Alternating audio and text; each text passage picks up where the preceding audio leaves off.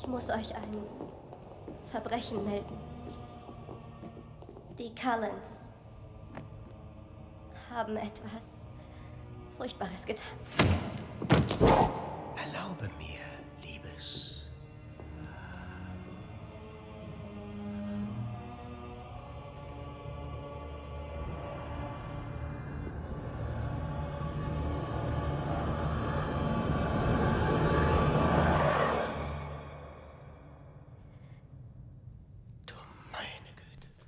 Hello, liebe Leute da draußen.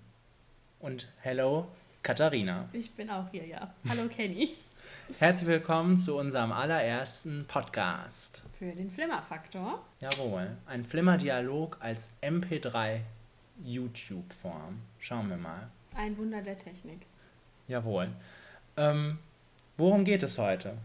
Wie eingefleischte Fans äh, schon gemerkt haben, nach unserem wunderbaren Jingle kam eine kleine Szene für Breaking Dawn bis zum Ende der Nacht. Teil 2. Jawohl, das Finale der Twilight-Saga. Lange haben wir drauf gewartet und jetzt sind wir froh, dass es vorbei ist. Ja, endlich hat das ein Ende. Und es hat alles so verheißungsvoll angefangen. Vor, Meinst du? meine ich. Okay. Vor ein paar Jahren, wann genau, 2008 kam der erste Film raus. Wann die Bücher rauskommen, kam, weiß ich jetzt nicht so genau, wissen wir nicht. Wir sind gut vorbereitet. Wie Aber wir wissen, von wem die Bücher sind. Stephanie Meyer, Vier Stück an der Zahl. genau. Für die Menschen, die gar keine Ahnung haben, worum es geht,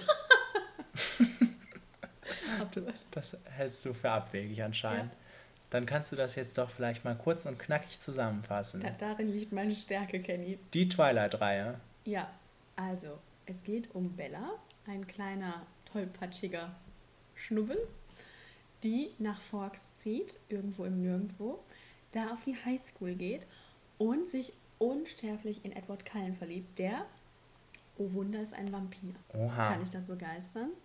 Das kann, kann mich erstmal begeistern, wenn ich nicht wüsste, wie langweilig der Film ist. Okay, aber da hört die Geschichte ja noch nicht auf, weil äh, die beiden verlieben sich natürlich unsterblich ineinander. Aber dann taucht Jacob auf, denn in Forks gibt es auch Werwölfe. Wahnsinn. Wahnsinn. Und Bella und Jacob bandeln schon so ein bisschen an, aber dann doch nicht. Und dann hast du nicht gesehen und es bleibt immer Edward am Ende. Und worin gipfelt das? Kannst du uns In das der- auch noch kurz? Klar, in der Hochzeit zwischen Edward und Bella Wow. in einer wilden Hochzeitsnacht mit brechenden Betten und in einer Schwangerschaft. Nein. Ja, das ist der Stand von Breaking Dawn 4.1.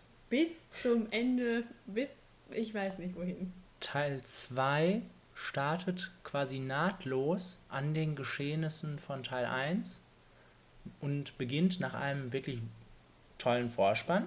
Kann Da man können wir sagen. nichts so drüber sagen, der war wirklich nett.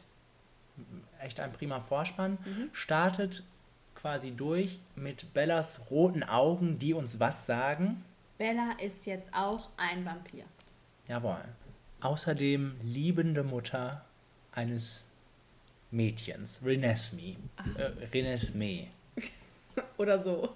Und jetzt, wo wir so einen kleinen Überblick haben, was hier so abgeht, können wir vielleicht festhalten, Twilight hört sich erstmal an, als wäre das super Filmstoff, aber eigentlich ist es eher ein bisschen dröge. Tröge. Warum? Warum? Weil die, also wir haben ja, wir haben ja ein gutes, gutes Fundament. Ne? Wir haben ja super Vampire, wir haben Werwölfe Eine, eine wunderbare Teenie-Romanze. und wir lieben ja Teenie-Romanzen. Und, äh, Abgöttisch. abgöttisch, aber die sind da einfach alle viel zu uncool. Alle, alle miteinander. Durch die Bank weg. Und es fängt, äh, es fängt im ersten Teil an und zieht sich durch die ganze Reihe. Es ist, ähm, man setzt sich ins Kino und weiß, jetzt geht es wieder los mit einem großen Fest der Uncoolness. so möchte ich das auch sagen, ja. Das, das fängt bei äh, grottiger Animation an, wenn, wenn Bella, nee, Bella in diesem Film jetzt auch, aber vor allem eigentlich auch Edward und seine Vampirfreunde durch den Wald huschen und äh, Bella ein Panther fängt oder Puma oder was Ja. auch immer. Ähm, sch schreckliches, schrecklich unecht wirkendes Make-up. Glühende Augen, Ja. komische Kontaktlinsen. Also ähm, es ist, äh, Twilight ist für mich wirklich der Inbegriff der Uncoolness. Jetzt mag man ja vielleicht sagen, man kann dem Film da keinen Vorwurf machen, weil wir haben ja halt die Bücher von Stephanie Meyer, die ja nun mal alle wirklich auch schrecklich uncool sind. man könnte dem Film ja quasi, den Filmen allen quasi hoch anrechnen, dass sie ja quasi nur das einfangen, was Stephanie Meyer kreiert hat. Was bei mal anderen Buchverfilmungen ich auch vielleicht tun würde. Aber bei, bei Twilight fällt es mir einfach schwer, das zu trennen, weil, weil die Geschichte so uncool ist, dass ich dazu eigentlich gar keinen Film brauche. Und doch sind sie hingegangen und haben einen gemacht. Und jetzt will ich mich auch gefälligst darüber aufregen dürfen. Das darfst du. Dafür, dafür sind wir Dafür hier. sitzen wir heute hier. Machen wir es doch mal ganz konkret fest an, an irgendwelchen Problemen, die uns aufgefallen sind, jetzt hier beim ähm, Breaking Dawn Part 2 4.2. ähm, ich zum Beispiel hatte unheimlich Schwierigkeiten damit oder ähm, war genervt davon, wie langweilig die Geschichte im Prinzip ist. Wir, wir erleben eigentlich nur das, erstmal das heitere Sonnenleben, Familienleben der Familie Cullen und ähm, plötzlich kommt dann die Vision von Alice und alle haben plötzlich Angst, dass die Volturi kommen, warum auch immer. Da- Das war uns nicht so wirklich klar. Nee, das stimmt. Und ähm, es, es führt quasi auf, diesen groß, auf diese große Schlacht hinaus. Und so zieht sich das auch durch die ganze Filmreihe und wir können es jetzt auch nur auf den Film beschränken, dass man einfach die ganze Zeit immer auf die Klimax wartet, zwei Stunden lang und sie kommt nie. Es, es, es wird immer geplätschert, wie du sagst, wunderbares Familienleben und sie sind ja alle so doll. Und Stephanie Meyer hat ja auch Seiten darauf verschwendet, quasi uns immer zu sagen, wie doll alle sind, aber ohne jemals wirklich einen Grund dafür zu geben, warum die doll sind. Und das kommt dann auch durch die Filme durch, dass man einfach keine Charakterentwicklung hat, man hat keine Charaktertiefe, man kriegt eigentlich immer nur gesagt, wie die so sind. Und so muss man das dann hinnehmen, aber es, es wird nicht gezeigt in dem Sinne. Verstehst du, was ich meine? Ich, ich, ich verstehe das und äh, kann direkt dran anschließen, dass zu allem Überfluss in dem Teil ähm, die Charaktere, die etablierten Hauptcharaktere ja irgendwie auch teilweise völlig in den Hin- Hintergrund rücken, dadurch, dass eine Flut von neuen Nebencharakteren eingeführt werden, die ebenso schrecklich egal sind für den Zuschauer, Ja. weil man zu keinem irgendeine Verbindung aufbauen kann. Und die auch ange rankommen ohne jegliche Motivation. Also sie werden ja gerufen. Na, hör mal, oh. sie sind Carlyles Freunde. Ah,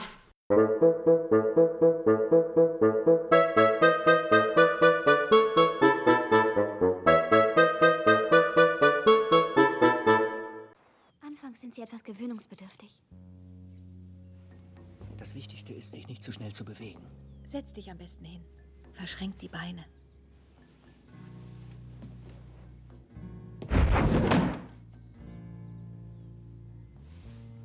Das Ganze vielleicht ein Hauch langsamer. Und mindestens dreimal pro Minute blinzeln. Gut. Für eine Comicfigur vielleicht. Halt die Luft an, das hilft gegen den Durst. Und vergiss nicht, die Schultern zu bewegen, damit es aussieht, als würdest du atmen. Und sitz nicht so aufrecht. Menschen tun das nicht.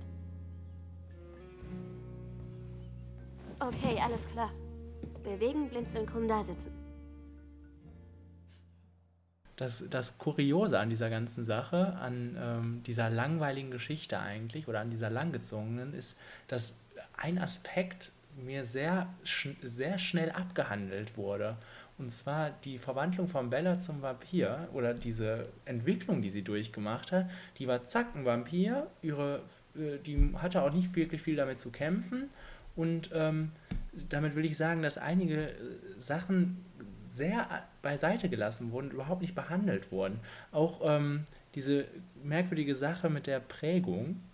Ähm, Möchtest du uns erklären, was das ist, Kenny? ich ich glaube, ich kann es gar nicht wirklich. Also, äh, äh, Werwölfe werden in ihrem Leben treffen, glaube ich, jemanden in ihrem Leben irgendwann, der, der, wo sie sofort wissen, mit dem möchte ich den Rest meines Lebens verbringen.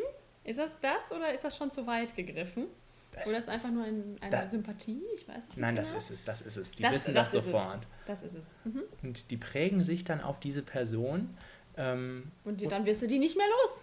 Dann hast du die an der Backe. ähm, das, das Praktische daran ist, dass die Person, auf die sich geprägt wird, sich dann auch in, die, in den Werwolf verliebt. Ja, ist Schicksal, Kenny. ist doch Schicksal. Nun ja, auf jeden Fall möchte ich da äh, nochmal kurz drauf eingehen. Bella ist unheimlich verdutzt und auch ärgerlich darüber, dass Jacob sich auf ihre geliebte äh, Tochter prägt. Ja, auf ihre geliebte, zwei Wochen alte Tochter. auf das Baby. Ja. Ähm, verständlicherweise ist sie dann sauer darüber. Ja, für sage und schreibe zwei Minuten. Und ähm, dann, ist, Nicht mehr so. dann ist, wird das alles sehr schnell akzeptiert. Damit, da, so bleibt Jacob in der Familie, nicht? Genau, das ist wichtig. Und dann zu den Sachen, die auch noch schnell abgehandelt werden, äh, ist vielleicht Charlie, Bellas Vater, zuzuzählen, Das stimmt. der äh, nebenbei äh, erfährt, dass Jacob, ein Junge, den er schon seit der Geburt oder auf jeden Fall lange schon kennt, ein Werwolf ist. Der zeigt ihm das mal eben und In dem äh, Zuge kann sich Taylor Lautner auch nochmal ausziehen. Ah, ja, das ist auch wichtig. Deswegen ist es drin, okay. Aber nichtsdestotrotz steht Charlie da und glaubt das dann einfach alles. Fährt dann zu seiner Tochter, die er schon lange nicht mehr gesehen hat. Der, ihm wurde gesagt, sie ist schwer krank, aber komm bloß nicht vorbei. Und er hat es dann auch alles gemacht.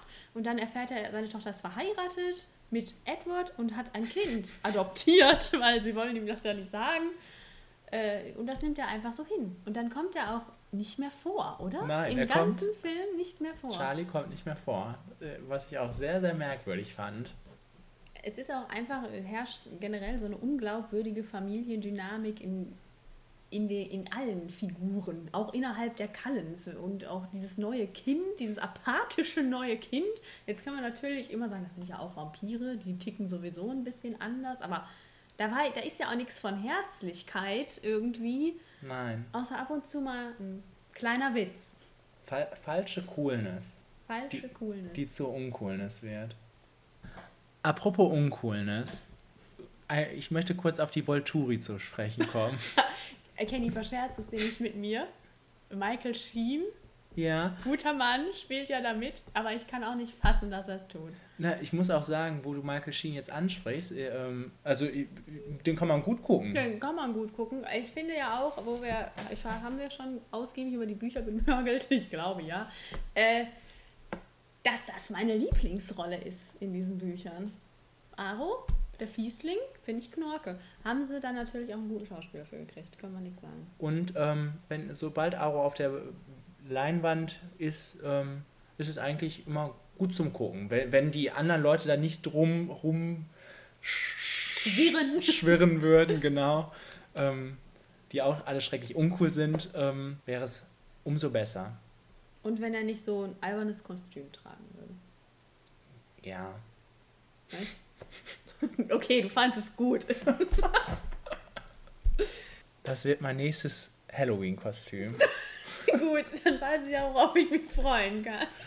Gut.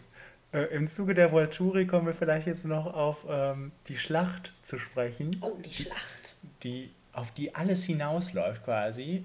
Und das kommt ja in der Klimax schon sehr nah. Wirklich, wirklich. Al- Also, da, da müssen wir ein bisschen zurücknehmen. In den anderen Filmen war es so, da gab es nie eine Klimax. Also ich würde auch äh, dadurch behaupten, dass da mal am Ende wirklich was passiert, ähm, hebt sich der Film erstaunlicherweise ein bisschen ab Ja, aus diesem ganzen ich, ich werde. Schwulz, Ja, ich aus dieser in ganzen... fünf Jahren werde ich zurückblicken und sagen, Twilight, weiß nicht, was passiert ist. New Moon, Eclipse, Breaking Dawn 1, keine Ahnung. Aber zwei war der mit der Schlacht.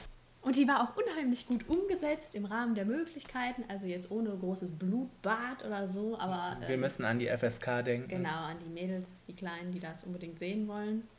Und da haben sie auch dann gut was geboten gekriegt für ne, Ja, die Möglichkeiten. das stimmt. War auch schon ein bisschen spannend und man hat sich gedacht, oh, was ist da los? Also, Und auch, äh, es fiel auch zum ersten Mal weg, dass es schlecht aussah. Also es sah wirklich ziemlich da gut waren aus. gute Sachen dabei auf dieser Eisfläche, wo das Ganze stattfindet. ich spoil euch da mal. Das hat äh, gute Visuals gegeben. Selbst die Werwölfe waren jetzt nicht unheimlich schlimm. Vielleicht waren wir auch einfach so involviert in das Schlachtgeschehen, dass Wahrscheinlich. uns das nicht mehr so aufgefallen ist. Leider birgt die Schlacht aber auch ein paar negative Aspekte. Zum Beispiel kehrt Alice wieder zurück. Der Tryhard-Fan weiß, wer Alice ist natürlich. Wer Jawohl. ist Alice, Kenny? Alice ist eine Schwester von Edward, die ähm, eigentlich in jedem Film irgendwas in der Hand hat, irgendwas Zerbrechliches und dann eine Vision hat.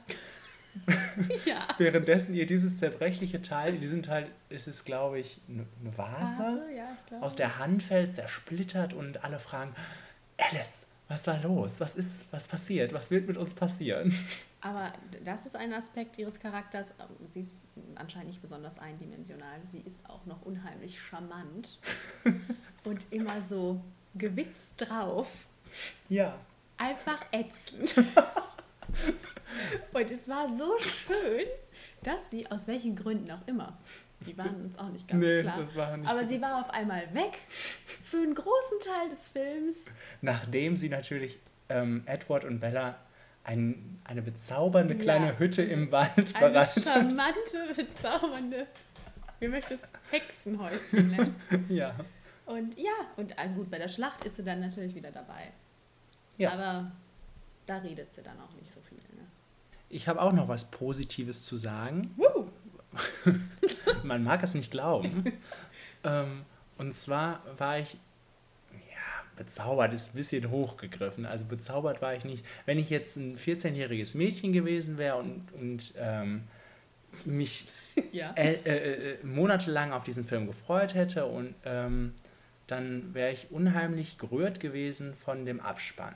Ich fand, der war sehr fanwürdig und ähm, hat so ein bisschen, äh, weiß ich nicht, der hat so ein rundes Ende der, der ganzen Saga gegeben. Ich fand das äh, ein, ein nettes Danke an die Fans. An die Fans. An die Fans, oder? Das hat dich vor allem so äh, bezaubert, weil natürlich Cam Giganday nochmal vorkam im Abspann. Und es hat natürlich dann auch mich sehr bezaubert. Das bezaubert natürlich jeden. Ja, Hatte ich noch was bezaubert? nee, ansonsten die, Charak die anderen Charaktere waren mir recht egal. Äh, Ja, Michael Sheen kam natürlich auch nochmal vor. Gut, ach so, ja, wo du gerade bei positiven Aspekten hier bist. Oh, was, was für eine Wahnsinnsüberleitung. Hallo, das ist unser erster Podcast, ja. Äh, da kann sowas noch passieren. Was ich auch noch positiv finde, ist ja, es wird ja immer so kritisiert von Nicht-Fans dieser Reihe, dass Bella immer so ein bisschen unbeholfen wirkt, dass ihr Entscheidungen abgenommen werden. Das wird dann oft auch überspitzt oder zu Recht vielleicht auch so gesagt, ist diskussionswürdig, dass äh, Edward äh, über sie bestimmt, sie völlig einnimmt, sie kann ja gar nicht ohne ihn sein und er, er sagt immer, was sie zu tun hat und auch Alice ist ja sehr bestimmt, jetzt hat sie schon ihr Haus eingerichtet ne? und Bella kann Diese Vampire. so sind sie. Äh, aber in diesem Teil, jetzt wo Bella selber mal endlich äh, ein Vampir ist, fand ich sie erfrischend äh, eigenständig im Vergleich zu den anderen Teilen. Ihr- ihre Rolle wird auch einfach irgendwie mehr Raum gewährt. Also, weil ähm, Edward rückt völlig an den Rand. Das stimmt, ja. Und äh, äh, Jacob ja auch. Jacob, äh, absolut. Ja, wir haben ja wirklich nur noch diese ganz vielen neuen Charaktere. Dann, Ja. ja. Und, Also, was lernen wir daraus? Ich sag's dir. mhm. Man kann nur stark sein, wenn man Vampir ist. wenn, wenn Edward dich zum Vampir gemacht hat. Äh, genau, nur dann. Nur dann. So, jetzt haben wir lang genug geredet, Ich glaube auch. wie ich finde. Sind schon alle eingeschlafen. Hoffentlich nicht. Aufmerksame Flimmer-Freunde die jetzt natürlich alle gebannt vor den PCs hocken, werden sich fragen, kommt jetzt nicht auch noch ein Flimmerfaktor? Und darauf sagen wir, ja! Jawohl. Ähm, hast du dir was überlegt, einen Flimmerfaktor? Nö. Kann ich jetzt nicht mit dienen, sorry. Äh, klar, ist doch unser Konzept, Kenny. Raus damit. Vorbereitet. Äh, ja, äh, ich gebe für Breaking Dawn 4.2 20 Prozent. Oha. Ich weiß, ich fand es super, dass wenig Alice vorkam. Die Schlacht war super und Michael Sheen finde ich klasse. Aber der Film ist einfach zu schlecht, um das damit aufzuwiegen. Wie sieht's bei dir aus? Ich äh, ähm, bin bei 5% mehr. Oh! Wie rechtfertigst du das, bitte? Ich, ich weiß es nicht. Aber 20 Prozent, na, ich bin, ich bin, drück ein Auge zu, ich gebe 25 Prozent. Wegen Cam Day im Wegen Abspann. Cam Gigande im Abspann und ähm, wegen. Wegen. Und das muss reichen. So, dann äh, danke, liebe Flimmergemeinde, fürs Zuhören. Wir haben uns gefreut, dass ihr euch hingesetzt habt und unseren ersten Flimmerdialog im MP3 YouTube-Format äh, ihm gelauscht habt. Der wird in die Geschichte eingehen. Ich denke auch. Hoffentlich. Bis zum nächsten Mal.